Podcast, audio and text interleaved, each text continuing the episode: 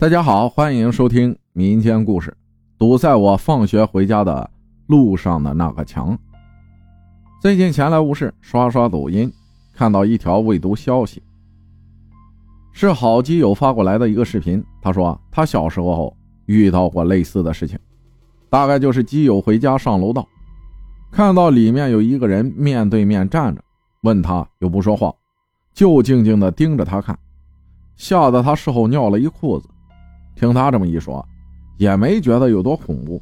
但是，我看了基友分享给我的那个视频，脑子里面关于类似的回忆扑面而来。那时候我上初二，学校大概离我家四到五公里，有两条路是我经常骑车走的，一条路是小的水泥路，穿过一片树林，拐个弯就到家了；另一条路是大的公路，类似于国道这样。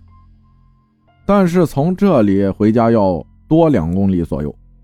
我所在的乡镇是全国道路灯具之乡，一到晚上，马路上基本上没有黑暗的地方，所以放晚自习，哪怕多晚，一个人骑车也不觉得害怕。直到某个夏天的雷暴雨，电闪雷鸣，我记得那天的雨特别的大，下了晚自习已经是九点半了，真的是伸手不见五指的黑。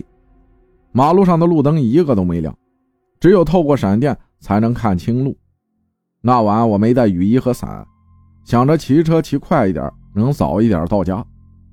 想少淋点雨，就选择了走小一点的水泥路，因为穿过一片树林，拐个弯，走个几百米，基本上就到我家了。我跨上自行车，骑得很快，但是雨水就像淋浴喷头一样，直冲我的脸，眼睛里面都是水。睁不开眼，我不知道那一天是整个乡镇停电还是什么原因。水泥路两旁的居民也都没有开灯，我就特别的害怕，只想早一点回去。快到苏宁的时候，大概还有一点五公里左右就能到家了。那是我最煎熬，感觉时间过得最久的一次经历了。因为天本身就很黑，借着闪电勉强能看到道路，但是。进入到小树林基本上就看不到路了。树林很密，大概有一百五十亩左右。回家的水泥路就是从中间横插过去的，闪电的光也透不进来。一百米、五十米、二十米，通过目测，我能推断出我离小树林越来越近了。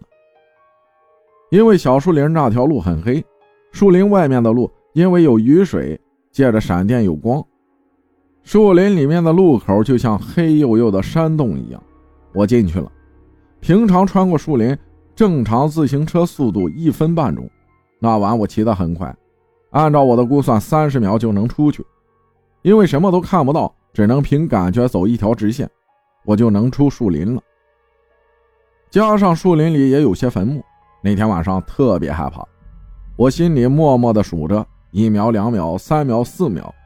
大概到二十秒的时候，我感觉我要出去了，我的后脊梁发凉，一种发怵的感觉从脚底一直冲到大脑，我也不知道自己怎么了，就突然对着树林里面大喊：“我不怕你，来呀，我不怕你。”然后我摔倒了，就像被人推倒了一样，连车带人倒在了水泥路旁边的排水沟里，那个排水沟是泥土的。最低大概离水泥公路有五十公分的落差，但是是斜坡型。可能人害怕到一定的时候，就什么都不怕了。我还记得我那时候的心态，就是不管有什么东西，我都上去跟他拼命。所以我一直大喊着：“你们过来呀，我不怕你！”一边抱着自行车往马路上面爬，但是爬不上去。我爬了好久都爬不上去。每次快要爬上去的时候，都滑下来。其实也就五十公分高，我不知道自己那时候为什么爬不上去。我明明半个身子已经爬到了水泥路上，但是不知道为什么自行车又滑下去了。自行车和我一样，都是半个身子在马路上面，自行车在水泥路上面是有摩擦的，不可能掉下去的。那时候我也没有想那么多，只是不停的往上爬。不停的往上爬，也就几十公分，一条腿能迈上去的，但是那一天怎么都迈不上去。我也不知道时间过了多久，大概有半个小时吧，也有可能没有。我终于爬了上来，骑上自行车就想快点回家，但是自行车怎么蹬都蹬不动，我真的害怕了，不知道怎么回事。天黑又看不清楚自行车的状况，我想把自行车扔了，自己跑回家。